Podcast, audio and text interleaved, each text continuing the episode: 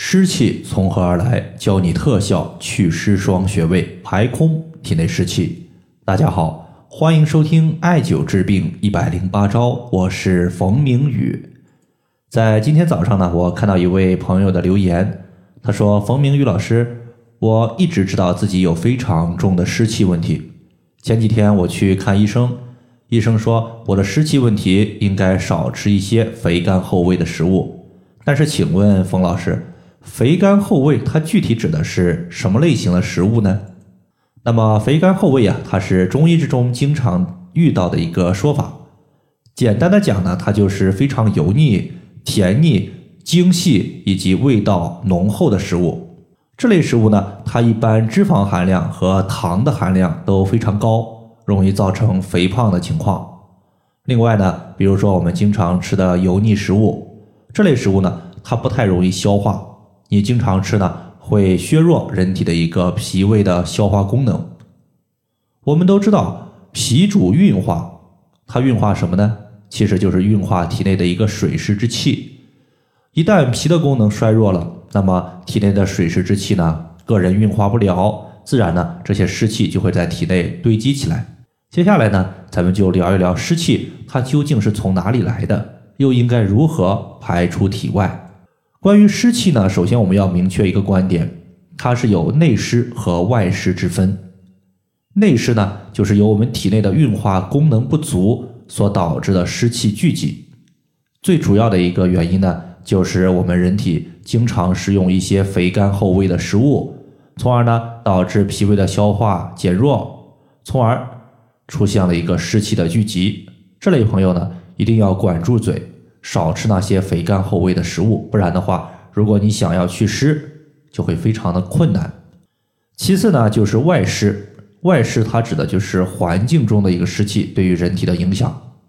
一般来讲呢，除了居住环境、工作环境比较潮湿之外，还有我们周围的一个气候潮湿，也在外湿的一个范畴之内。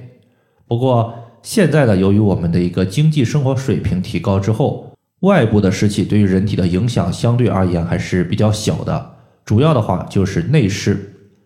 如何消除内湿呢？其实就是要提高个人脾的一个运化功能。在这里呢，我们可以考虑艾灸一个穴位，叫做阴陵泉穴。阴陵泉穴它归属于脾经，是脾经的合穴。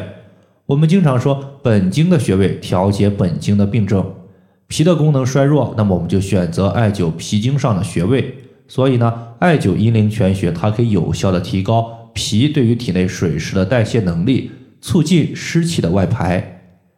那么阴陵泉穴的位置实际上也非常简单。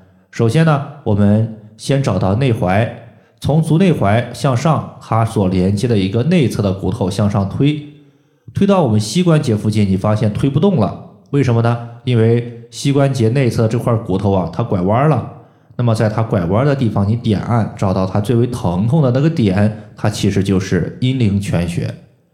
你体内的湿气越重，你在点按阴陵泉穴的时候，它的疼痛感就越强。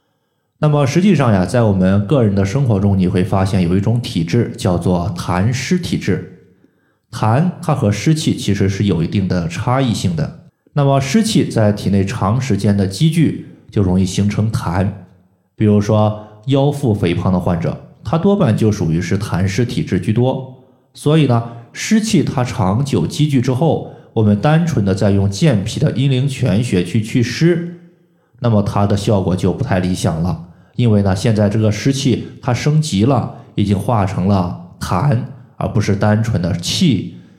那么这个时候呢，我们可能会用到一个化痰的大穴位，叫做丰隆穴。丰隆穴它归属于足阳明胃经。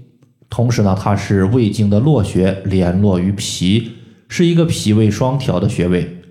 艾灸丰隆穴呢，能够改善脾脏的一个功能，调理人体的一个津液输布，使水有所化，痰无所聚，从而呢，达到无痰降脂的一个效果，并且呢，丰隆穴也是清除体内的一个脂肪堆积，改善腰腹部的肥胖。瘦身的一个重要穴位，这个穴位呢，它其实是在人体的一个外踝尖儿和我们腘窝横纹连线，它是十六寸，取其二分之一是八寸，那么找到这个点之后，再向外量两横指，就是丰隆穴的所在。以上呢就是我们今天针对湿气以及痰的一个去除，就和大家呢简单的分享这么多。如果大家还有所不明白的，可以关注我的公众账号“冯明宇爱酒”，姓冯的冯，名字的名，下雨的雨。感谢大家的收听，我们下期节目再见。